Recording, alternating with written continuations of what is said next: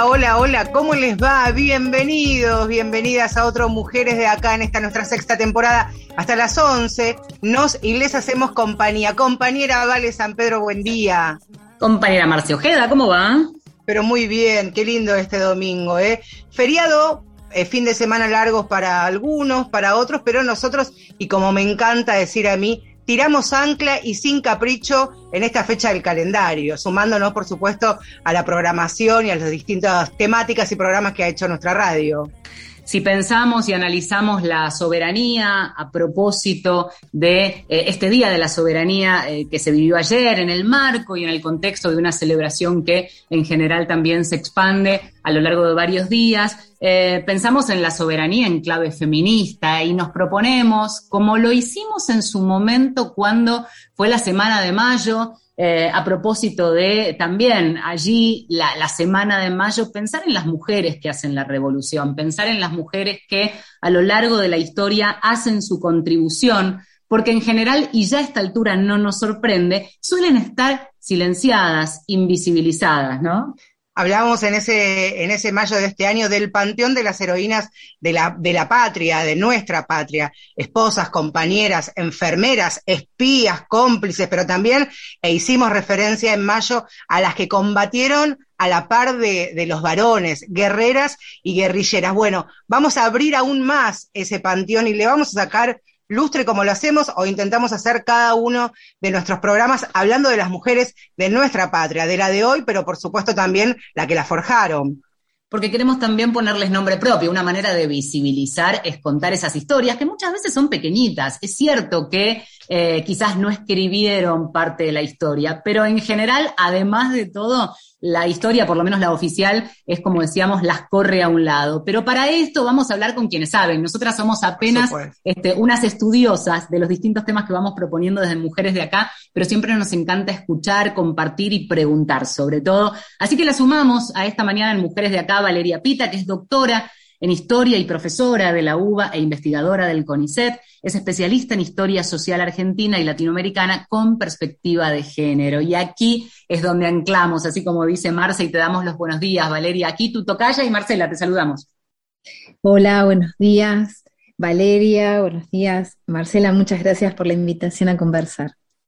Fue un enorme desafío para nosotras como periodistas, y esto lo quiero transformar en pregunta, Valeria, buscar y bucear en las mujeres que fueron protagonistas o acompañaron la gesta de lo que ha sido la, vuelta de obligado. ¿Qué tal se ve desde la otra vereda, desde el lado de las historiadoras y por supuesto, en tu caso, atravesado por la perspectiva y la mirada de género? Bueno, para nosotras es tan difícil eh, como para ustedes. Hay toda una historia detrás que, se ha montado sobre pensar que el sujeto central de la historia es un sujeto masculino y más aún, más, no solamente masculino, sino podemos decir eh, blanco, urbano, de sectores acomodados. Entonces, pensar un, un, acontecimiento histórico, un proceso histórico, repreguntando, bueno, ¿dónde está el resto? Que no era blanco, no era varón, eh, no era hegemónico, diríamos hoy, ¿no? Eh, eh, bueno, se nos hace complicado, pero no imposible, y nos, también nos permite hacer una reflexión que vaya más allá y que implica una, pregunta que a lo largo del tiempo la hemos hecho las feministas, eh, las, mm, eh, quienes eh, participan de movimientos sociales, quienes no se encuentran del lado de los, de los vencedores y de quienes escriben la historia, y es, bueno, el sentido que tiene la historia para pensar el, el pasado, pero también como ese puente para ubicarnos, de dónde venimos, quiénes de dónde descendemos, eh, cómo llegamos a este punto. Y para las mujeres es central ir hacia atrás eh, y encontrarnos, de algún modo. Em, y la puerta que se abre aquí es muy interesante. La invitación de ustedes es muy, es, muy interesante en una fecha de la cual hasta podemos decir que en términos generales sabemos poco, nos hemos apropiado poco de este día de la soberanía y es una posibilidad para pensar en los marcos históricos en que se construye. Eso que hoy, un concepto que lo tenemos muy claro, pero que en el siglo XIX estaba conformándose, estaba formándose. Con lo cual, reflexionar sobre las mujeres, reflexionar sobre aquellas em, que participaron directamente, que apoyaron, que, em, que acompañaron de diferentes modos, que, se, que fueron protagonistas, como dicen ustedes, pero también que, que estuvieron simplemente, ¿no? Eh, avalando, sosteniendo, resistiendo, es muy importante porque nos permite revisar el propio concepto, los orígenes de un concepto que hoy ha cuajado, pero antes estaba conformándose. Sí, totalmente, porque también pensábamos, ¿no? Esto de la vuelta de obligado como mucho histórico disparador de lo que ahora conseguimos como el Día de la Soberanía, Em, yo pensaba, ¿no? Estudias historia y te enseñan, entonces de repente resuenan nombres, Rosas, el general Mansilla, Brown, Quiroga, Gainza, soldados, creo que dos mil hombres o, más o menos ese número resuena. Y entonces no es que acá venimos a meter con forceps a las mujeres desde sus roles, sino entender que allí había mujeres y que fueron parte de la epopeya, quizás con roles menores, em, quizás este, desde lugares que no por ser menores fueron también decisivos, pero también me parece que nos permite este, ver todo el recorrido que hemos hecho las mujeres, ¿no? Que ahora esa participación en todo caso se visibiliza. Me interesa también como historiador ese recorrido. ¿Cómo haces para bucear y encontrar un documento? Yo solamente como periodista encontré, por ejemplo, que hay un parte militar que da cuenta de que este, había mujeres y que mencionan categóricamente Dice, han muerto con heroicidad varias virtuosas mujeres que se mantuvieron durante el combate al lado de sus esposos e hijos, ayudando en la defensa del honor nacional. Ya ese documento me parece un montón.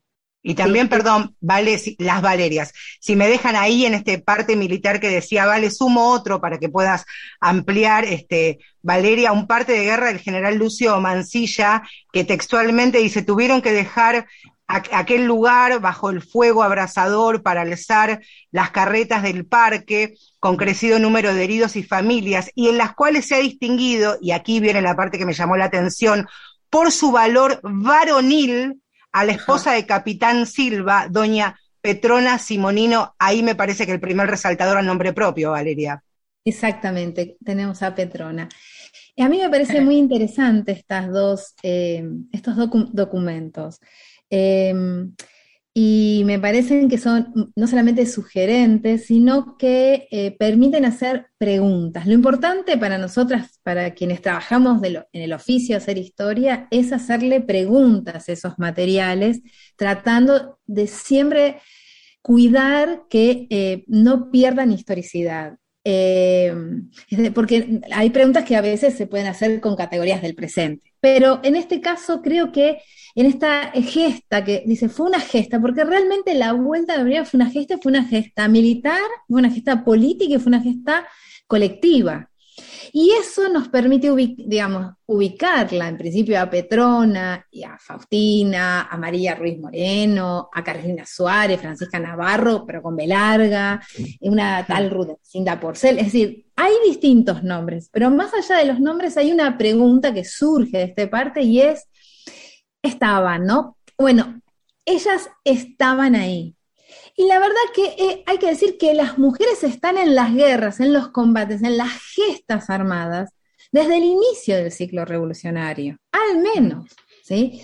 Y que no hay guerra, así como hoy sabemos que hay una cantidad enorme de trabajos cotidianos que sostienen y que mueven al mundo gracias al trabajo no eh, reconocido de las mujeres, no hay guerra que se haya sostenido a lo largo del tiempo sin el aporte de las mujeres. Sobre todo cuando las guerras se daban en tiempos en los que los ejércitos no estaban profesionalizados. Los ejércitos estaban formados por una variedad de personas, muchas de las cuales no iban voluntariamente, sino que iban compulsadas o obligadas por los marcos normativos de la época. Eran, se reclutaban, para las guerras de la independencia se reclutaban eh, esclavos, eh, eh, digamos, que deseaban encontrar su libertad, miembros de las comunidades indígenas que también, y esas personas muchas veces no iban solas, porque sus sentidos de convivencia y sus sentidos de vida no era el individuo por un lado y la familia por el otro, iban con sus señoras, con sus compañeras, con sus Totalmente.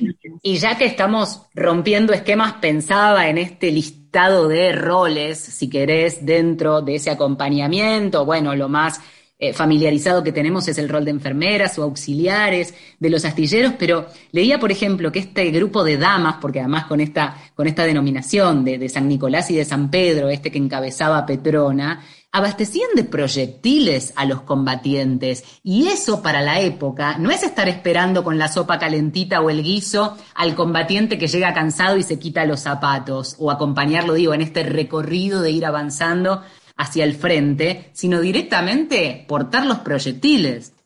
Sí, sí, eh, levantar a los heridos eh, en, el medio del cruce de fuego, eh, digamos, son tareas centrales y vitales para el cuidado y el mantenimiento de las tropas.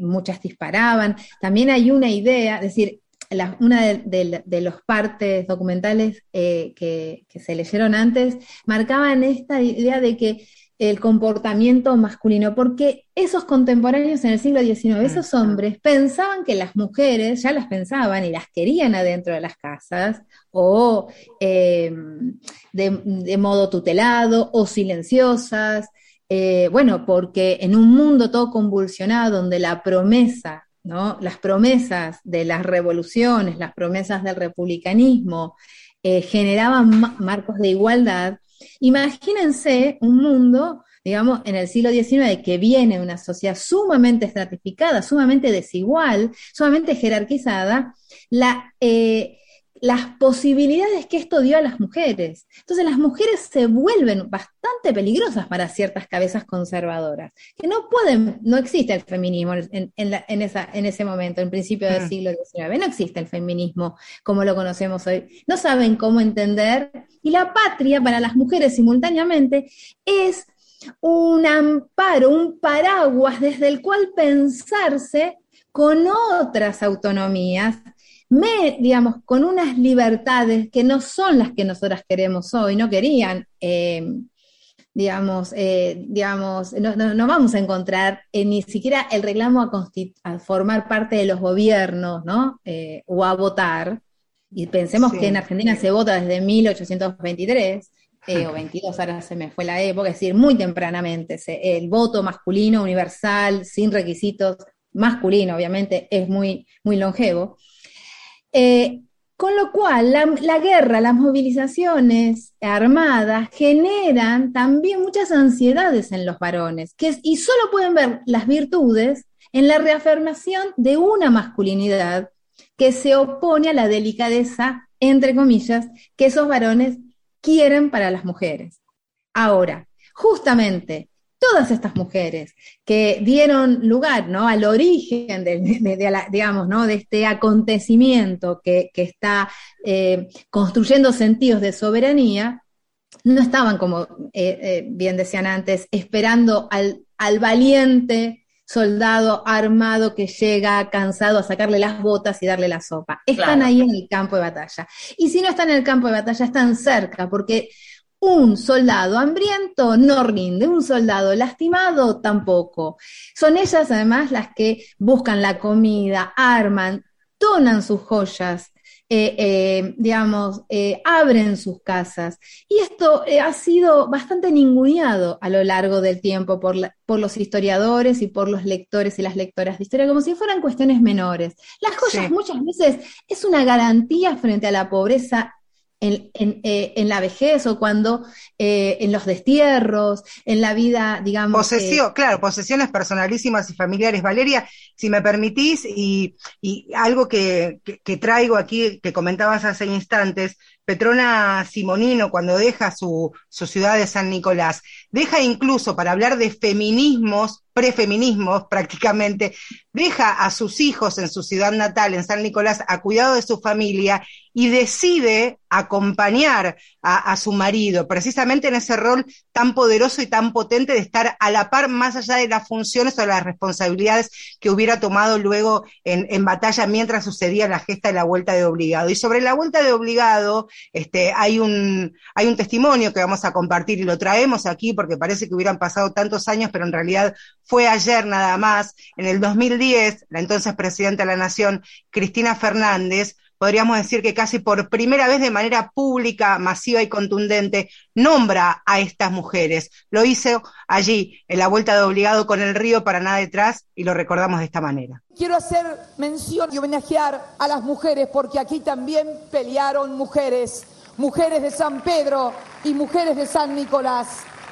No quiero olvidarme de María y Josefa Ruiz Moreno, no quiero olvidarme de Rudecinda Porcel, de Carolina Núñez, de Francisca Navarro, de Faustina Pereira, todas comandadas por Petronina Simonino.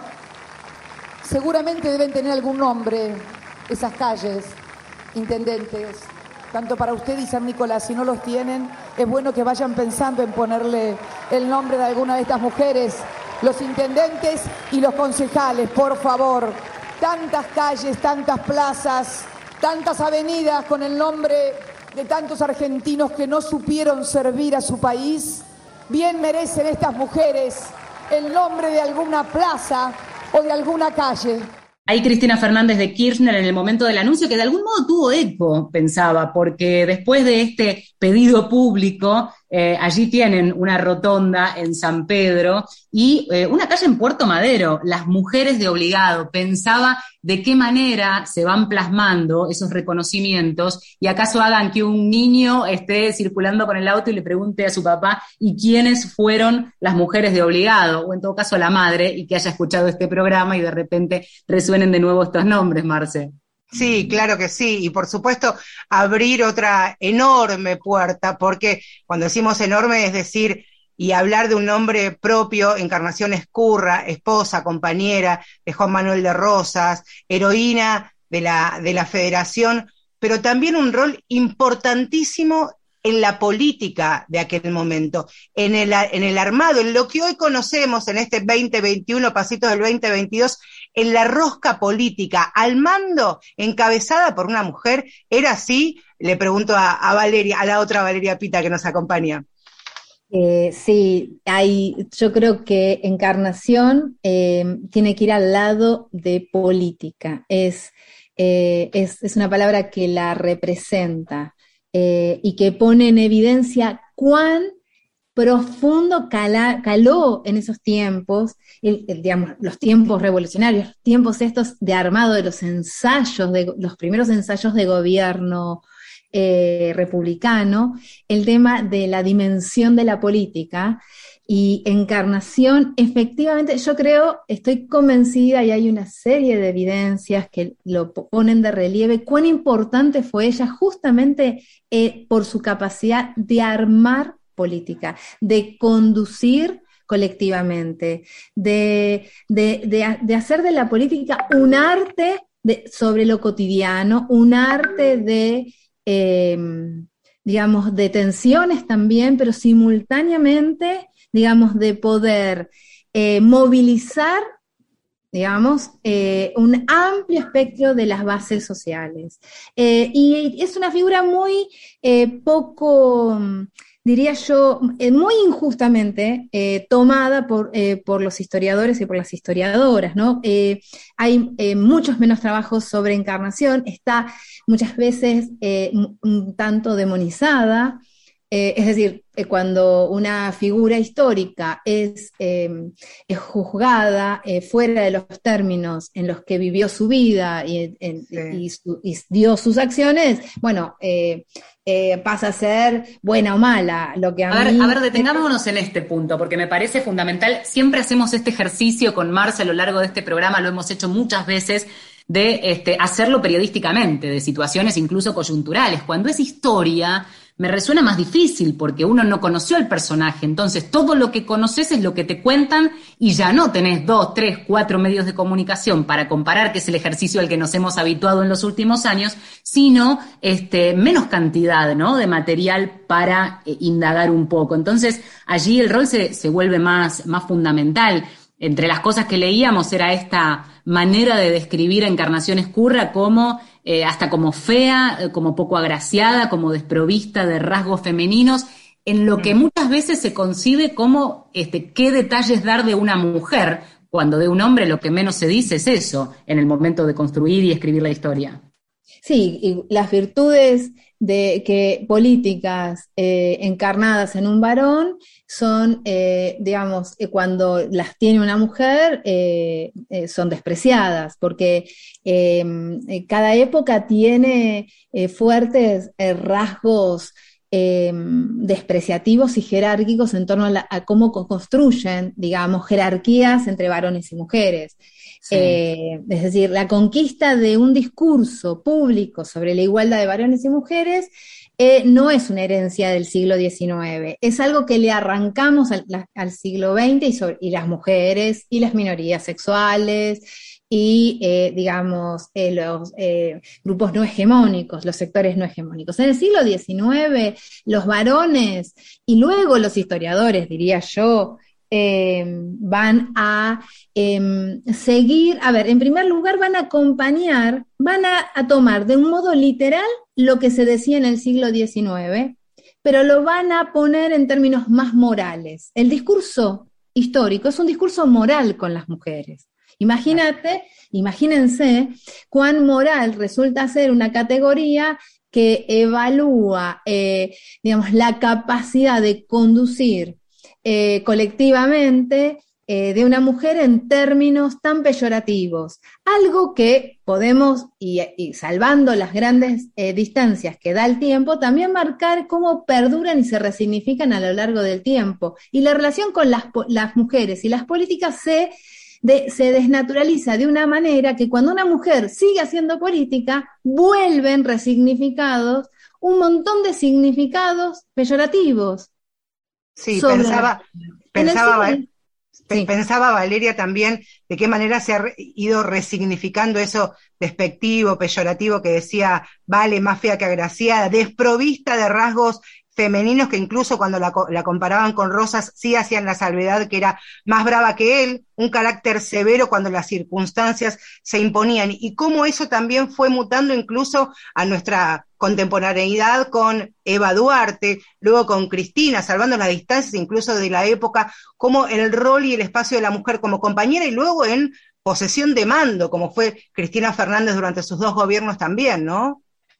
Sí, eh, me parece que es, ahí tenemos un, digamos, como la punta de un hilo que hay que seguir revisando, ¿no? Porque eso es algo que a lo largo del tiempo eh, no es que eh, se haya mantenido igual, se resignifica, a veces se potencia, cambian los términos, pero uno ve la vista hacia atrás y las mujeres son significadas, son eh, criticadas de modos diferenciales con los varones. Y hay algo que sobre todo me parece que destaca a lo largo del tiempo los historiadores cuando piensan en el rosismo, también em, les cuesta, es decir, em, les cuesta comprender eh, todos los matices que involucró un, un movimiento muy complejo que también eh, fue cambiando eh, a lo largo del tiempo, que fue un movimiento popular, ¿sí? que puso en el escenario político a personas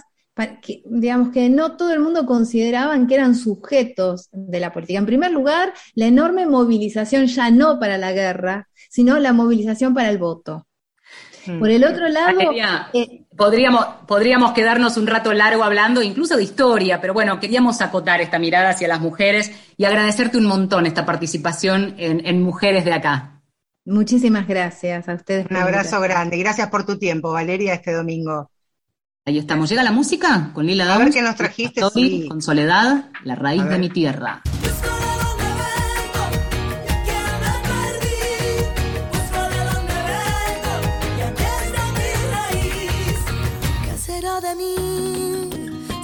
Ahí?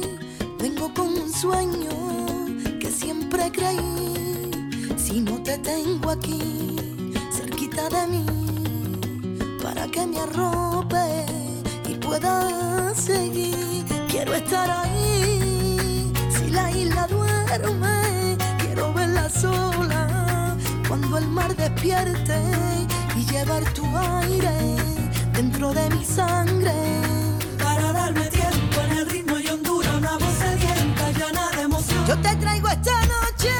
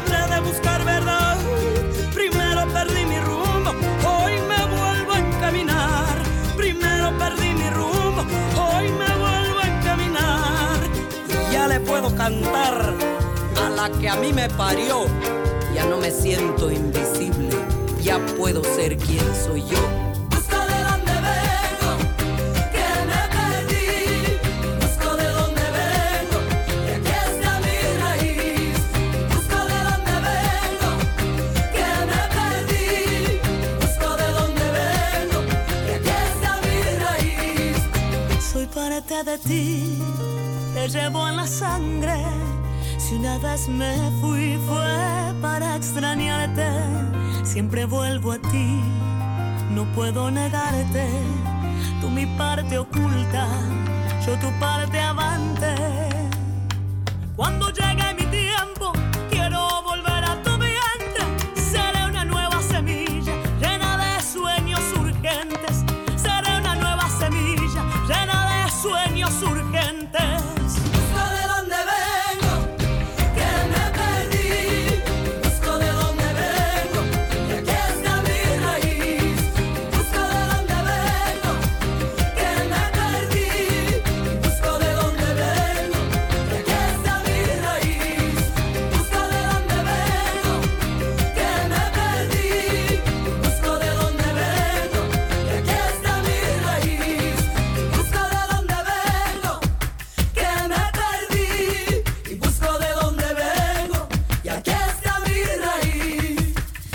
traigo esta noche la raíz de mi tierra. Yo te traigo los versos, tres personas que sueñan. Te regalo el aroma y el sabor de mi tierra. Traigo mi raíz.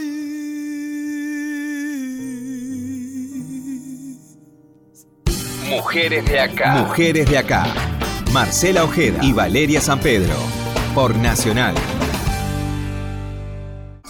Marcela Ojeda y Valeria San Pedro son Mujeres de acá.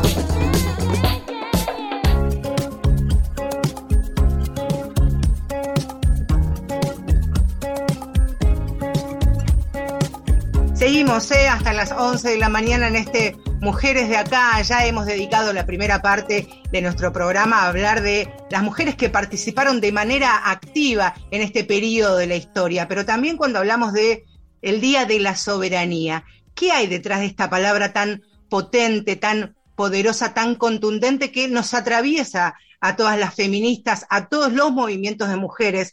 La soberanía y vista desde ópticas y desde visiones tan diferentes que todas concluyen en lo mismo, la soberanía de las mujeres, ¿vale?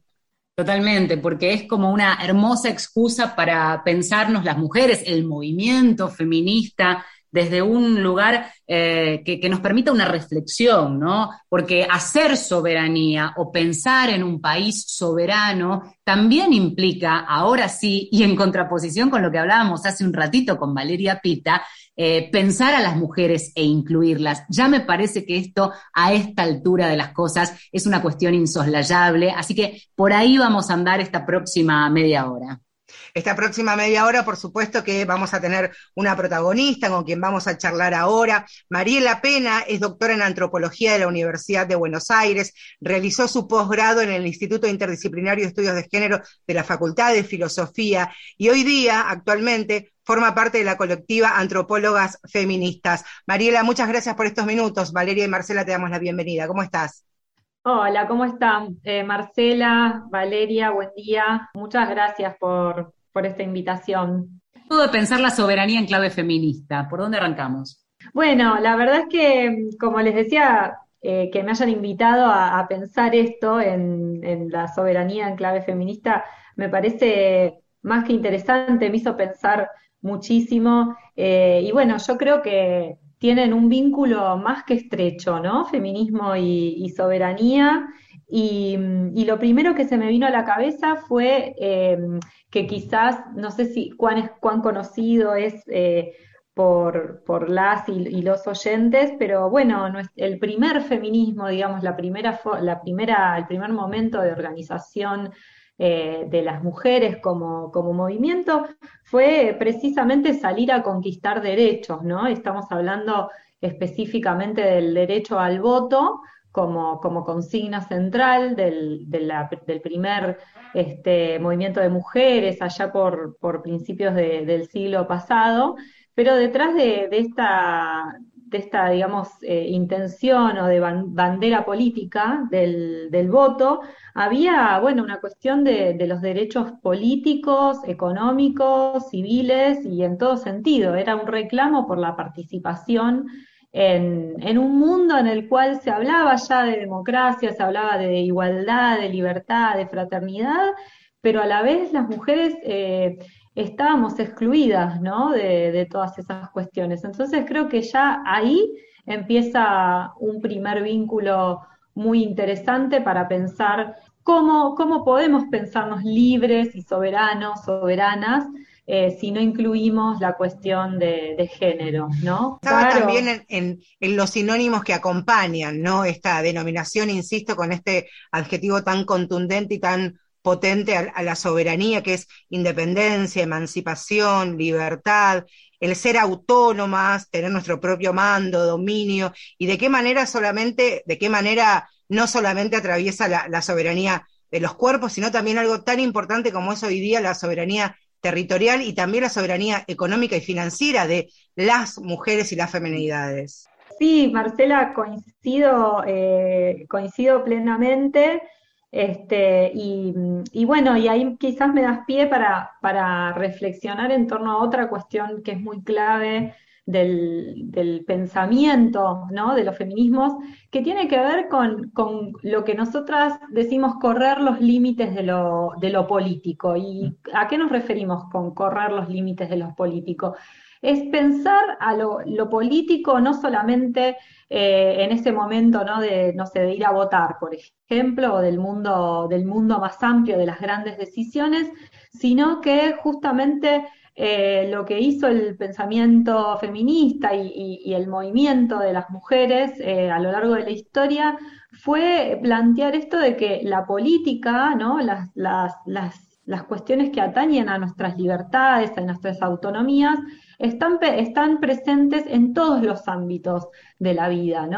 Y a la vez están eh, relacionadas en múltiples niveles. Esto quiere decir, eh, las decisiones que se toman a, a, a digamos, en, en los ámbitos más políticos más altos, por decirlo de alguna forma, o económicos, ¿no? Las relaciones eh, los vínculos eh, políticos, el sistema capitalista, eh, digamos, todo ese, ese, conjunto de decisiones, las normativas, las leyes, nos afectan en cómo vivimos nuestras vidas cotidianas, ¿no? Entonces, nosotras decimos, queremos ser autónomas, queremos ser libres, queremos gozar de nuestros derechos, queremos llevar una vida plena, desarrollarnos como personas, pero a su vez, eh, ¿cómo, podemos hablar de libertad en un mundo donde eh, no sé, por ejemplo, estamos endeudadas o, o muchas mujeres y niñas eh, están empobrecidas, este, o bueno, todas las cuestiones, cómo, cómo podemos eh, pensarnos soberanas si estamos contaminadas, si no sabemos lo que comemos, eh, si, nuestro, si los lugares donde vivimos están siendo eh, destruidos, ¿no? Entonces, de esa, de esa forma el feminismo se va, eh, digamos, ayornando y, y- mm, digamos, acomodando a, las, a otras cuestiones que van pasando en, en el mundo, ¿no? Y, Esto me parece como mostrando- fundamental porque eh, esto que planteas de algún modo habla de una evolución del feminismo que hoy se permite, no porque deje de lado las luchas centrales y, y- y más importantes que lo sostienen, sino que a medida que se va ganando en derechos, se amplifica también esa demanda y ya gana otros terrenos. Esto que vos decías es una manera de pensar a las mujeres ya insertas como en, en la sociedad. Pensaba en una frase eh, muy, muy del, del movimiento de mujeres, este, adaptada a esta idea de soberanía, ¿no? La soberanía será feminista o no será. Yo creo que hoy esto aplica también. Sí, sí, totalmente. Y, y hay algo eh, que, digamos, que a mí personalmente me, me- me entusiasma y me emociona mucho del feminismo, que es que siempre se va ampliando, ¿no? Que ha habido a lo largo de la historia el movimiento de mujeres eh, nuevas eh, sujetas o sujetos colectivos eh, que se fueron sumando y fueron agregando esas eh, demandas hacia adentro, de, como todo movimiento político, y eso en lugar de debilitar al movimiento de mujeres, hizo que el movimiento de mujeres se fortalezca, porque muchas veces todavía se escucha, y yo sé que esta radio la escuchan desde rincones del país totalmente diferentes, ¿no? Y muchas veces eh, a mí antes quizás más me decían, bueno, el feminismo es una cuestión de las ciudades o de las clases medias, y cada vez se van sumando más y más eh, mujeres y, y- y también otras, eh, digamos, identidades disidentes que van, digamos, agregando, impregnando al feminismo de sus, de sus propios reclamos, ¿no? Entonces, ahí es donde aparecen los reclamos, por ejemplo, de las mujeres rurales, de las mujeres indígenas, que son muy fuertes en, en, en América Latina, de los feminismos territoriales, y empiezan a decir, bueno, a nosotras, eh, digamos, para nosotras nuestros derechos también tienen que ver con cuidar el territorio en el que vivimos, ¿sí? Eh, y otras mujeres van a plantear, como por ejemplo las, las feministas indígenas, para nosotras nuestro, el feminismo también tiene que ver con respetar los derechos de nuestras comunidades, de nuestros pueblos, nuestras identidades, nuestras cosmovisiones. Y eso hace que el feminismo sea un movimiento cada vez más fuerte, ¿no? Eso a mí me parece interesante. Y la idea de, de soberanía y de libertad se van fortaleciendo, ¿no? Porque, porque se va volviendo, eh, sí, es un movimiento democratizador, digamos, ¿no? Emancipador.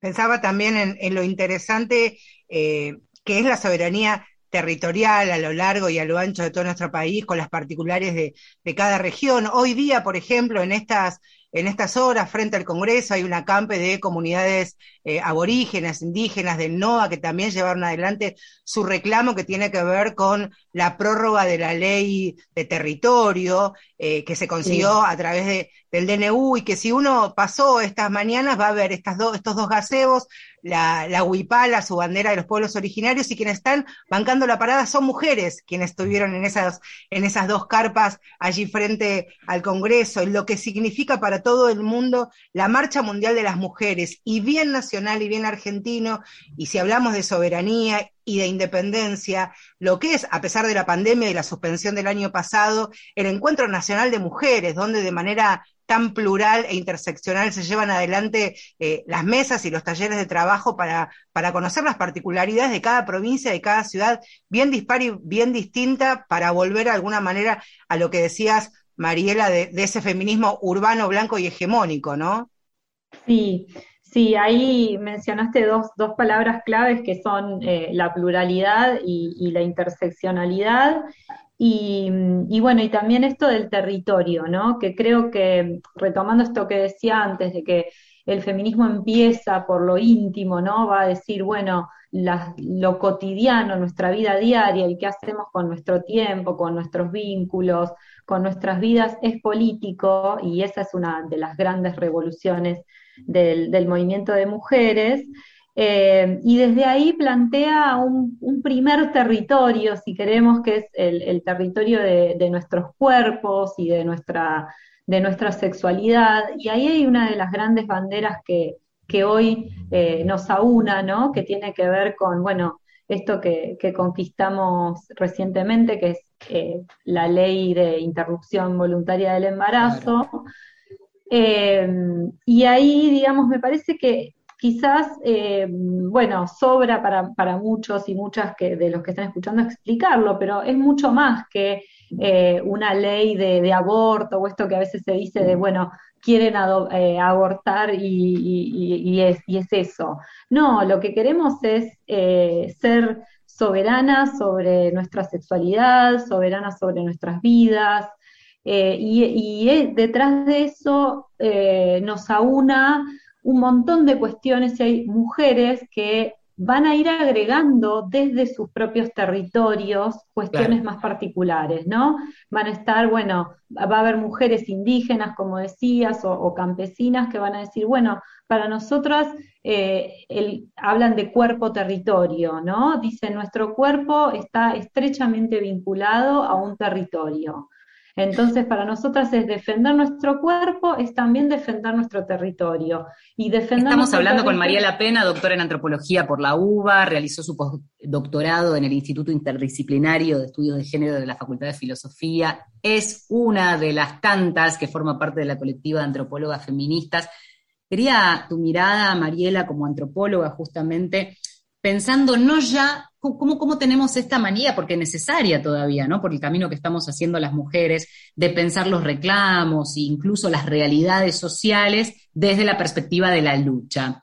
Vamos a cruzarnos de la vereda de enfrente, vamos al patriarcado que todavía ordena y decide, sobre todo desde la construcción política. Muchas veces, viste la foto que todo el tiempo eh, posteamos en redes reclamando más presencia, a pesar de que hay mucha capacidad y demás Pensar la, soberanía como la construcción de una nación, hoy entendemos nosotras, creo que estamos, por supuesto, de acuerdo en pensar que no puede dejar afuera a las mujeres.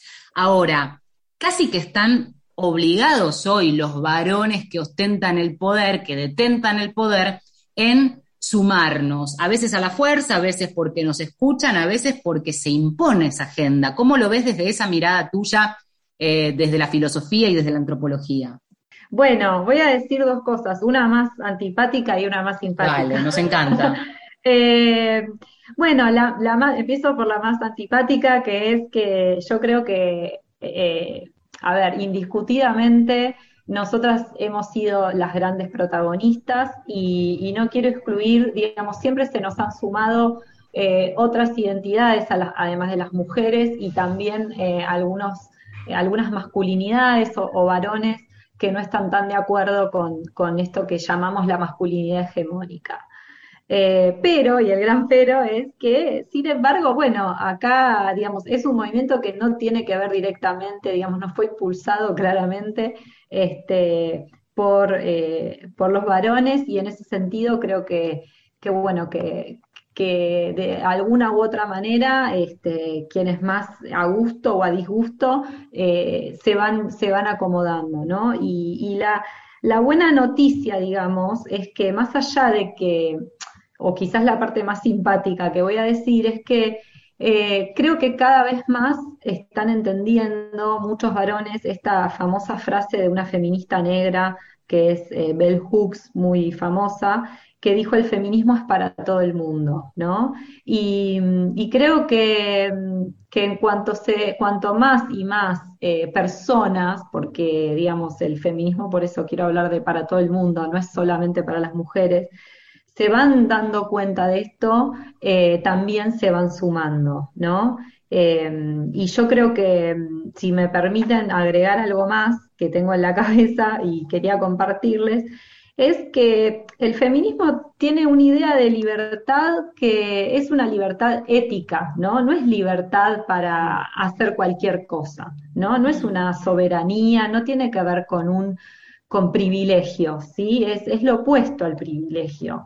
Por eso cuando dicen el feminismo es opuesto al machismo, no, porque el patriarcado domina, el patriarcado genera explotación, y no estoy hablando de los varones particularmente, pero el patriarcado como, como estructura social es una estructura de dominación y de explotación del ambiente, del territorio. Entonces, la idea de, de soberanía o de libertad eh, del feminismo es una libertad colectiva, es una, es- tiene una utopía que es, digamos, eh, seamos libres para, para ser mejores personas, para poder cuidar, para, para poder construir un mundo mejor, más igualitario, ¿no? Eh, así que no sé si me desvié un poco de lo que... No, no, también, nada. también trae aquí al- a la, a la charla, Mariela, esta propuesta y ante esta soberanía tan amplia y tan inclusiva que intentamos abrazar y militar, esta reorganización, ¿no? de, de lo que estamos viviendo. Cuando decimos los feminismos vienen a cambiar lo establecido, claramente es un trabajo arduo, difícil, complejo, complicado, pero estamos hoy intentando cambiar un modelo social, político y económico en el cual sí o sí se necesitan alianzas, roscas políticas y aliados también. Sí, tal cual. Y nada más y nada menos, ¿no? Todo lo que dijiste, cambiar un sistema social, económico y político, como si fuese fácil, ¿no? Eh, totalmente, totalmente. Yo creo que, que cada vez más están... A ver, el feminismo vino a, a tirar por la borda esta idea de que el mundo tiene que estar organizado en, en dos categorías opuestas, ¿no? Entonces, una vez que desarmamos eso, eh, bienvenidas todas las personas, más allá de su género, que, que quieran construir otra cosa, que estén en contra de los privilegios, que estén en contra de las jerarquías, eh, que quieran estar con, que, vean a las mujeres como, como iguales, como compañeras. Eh, se me viene otra frase a la cabeza que es, el feminismo es esa idea revolucionaria de que las mujeres somos personas, ¿no? Eh, como eh, con, con humor, ¿no? Es como que, pero realmente, ¿no? Entonces, eh, y bueno, todos los varones que, que nos, nos vean como personas, bienvenidos, ¿no? A, a- a esta lucha, a, a ser aliados. eh, bueno, no sé, es mi opinión, digo, no, yo ahí estoy También hablando. hablando, hablando de, de Ay, los, ot- sí. de los otros varones que tal vez son los que preguntan ahora y se repreguntan incluso su propia trayectoria varonil a muchas mujeres feministas, activamente feministas, este, desde la militancia, esa pregunta de, pero al final, y levantan las manitas como haciendo un pero, ¿no? Al final ustedes quieren cambiar todo, todo van a querer cambiar, y cuando uno le dice sí, Y sí. se quedan Y sí. claro que Y sí. sí. Y se quedan así sin la posibilidad incluso de, de la repregunta y decir, bueno, hablemos de qué quieren cambiar, por dónde empezar o por dónde continuar. Pensaba también, eh, Mariela, en, por lo menos desde este feminismo que es el más cercano a nosotras, más allá de estar abiertas, intercambiar y estar en contacto a través de, de las redes, de los movimientos de mujeres con los feminismos de distintas partes del país, qué enorme desafío tenemos quienes vivimos en grandes ciudades, ¿no? Como puede ser la ciudad de Buenos Aires, el AMBA o la provincia de Buenos Aires, lo más urbano posible para entender y acompañar, incluso apropiarse amorosamente de las luchas soberanas de las otras mujeres, como hablábamos al comienzo también. Sí, totalmente, totalmente. Por eso yo creo que ese es justamente el potencial del feminismo. Eh, quizás es, es algo muy largo y no, no se llega como a explicar, pero sí me parece que tiene la capacidad las mujeres, ¿no? Porque si no el feminismo pareciera que estamos hablando de alguien externo, ¿no? La, Digo, las mujeres organizadas, eh, estamos, o sea, hemos logrado, porque ya, ya ha sucedido, no es algo en el futuro, lo estamos haciendo, esto de construir redes, ¿no? Y, por ejemplo, bueno, yo trabajo con, con mujeres rurales. Una de las grandes aportes que tienen los feminismos en zonas rurales tiene que ver con que en tanto feministas lograron tejer alianzas mucho más amplias de las que las de sus comunidades, ¿no? Con otros tipos de feminismos, con los feminismos de las ciudades, Totalmente. y eso favoreció no solo a, sus- a las mujeres, sino a las luchas de toda la comunidad campesina o de toda la comunidad indígena. Y eso es muy interesante porque eh, los feminismos están logrando eh, permear un montón de espacios, ¿no? De- y, de, y de favorecer un montón de luchas que, que incluye a los compañeros varones. Sí, sí, ¿no? sí, se Las- vuelve las completamente feministas transversal. sindicales, claro, en espacios de trabajo. Eh, entonces, me parece que esa poten- potencia, ¿no? Como dice, dice una compañera, este, la, la potencia feminista en un libro, Verónica Gago, eh, pero bueno, es, es algo que está circulando, ¿no? Eh, esa idea de que hay una potencia de, unirnos sin pensar que no hay diferencias entre nosotras e incluso desigualdades, porque no es lo mismo ser una mujer blanca de Occidente que ser una mujer eh, de una comunidad que está siendo profundamente excluida por cuestiones raciales, étnicas, económicas, pero sí yo creo, digamos, este, a riesgo de ser un poco romántica quizás, pero yo creo en esa potencia del movimiento de mujeres de, de unirse más allá de sus, de sus contextos particulares, ¿no? Y Sí, aún también este, so- sosteniendo esas, esas diferencias porque ese movimiento es enorme y cada vez más transversal. Mariela, nos encantó tenerte, conversar, un rato de radio un domingo a la mañana, hablar de soberanía, sí, pero eh, también de esto, de lo que nos pasa, la soberanía en clave feminista. Así que un enorme gracias y un abrazo virtual por ahora. Ya Bueno, gracias a ustedes. Gracias Un a abrazo ustedes. grande, Mariela, Un gracias. placer. Ahí estamos. Bueno, eh, nos queda un ratito, nos quedan unos minutos para un tema, porque la tenemos acá en Batea, se decía antes, cuando la radio era con perilla. Liliana Herrero y su versión de Cinco siglos igual.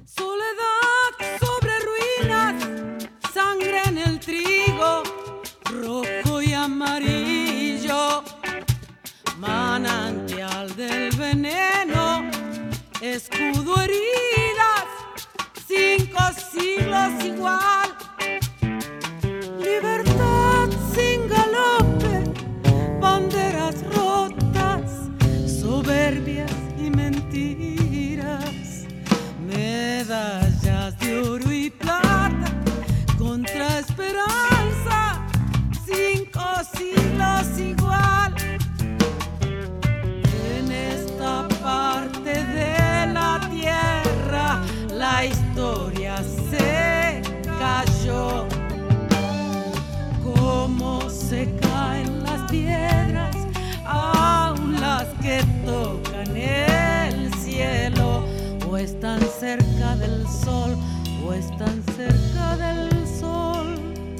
Vamos llegando al final de este Mujeres de acá distinto. Me encantó poder dedicar un rato a hablar de estos temas, ¿eh? un poco de historia, un poco de soberanía, pero de la nuestra, Marce, la feminista.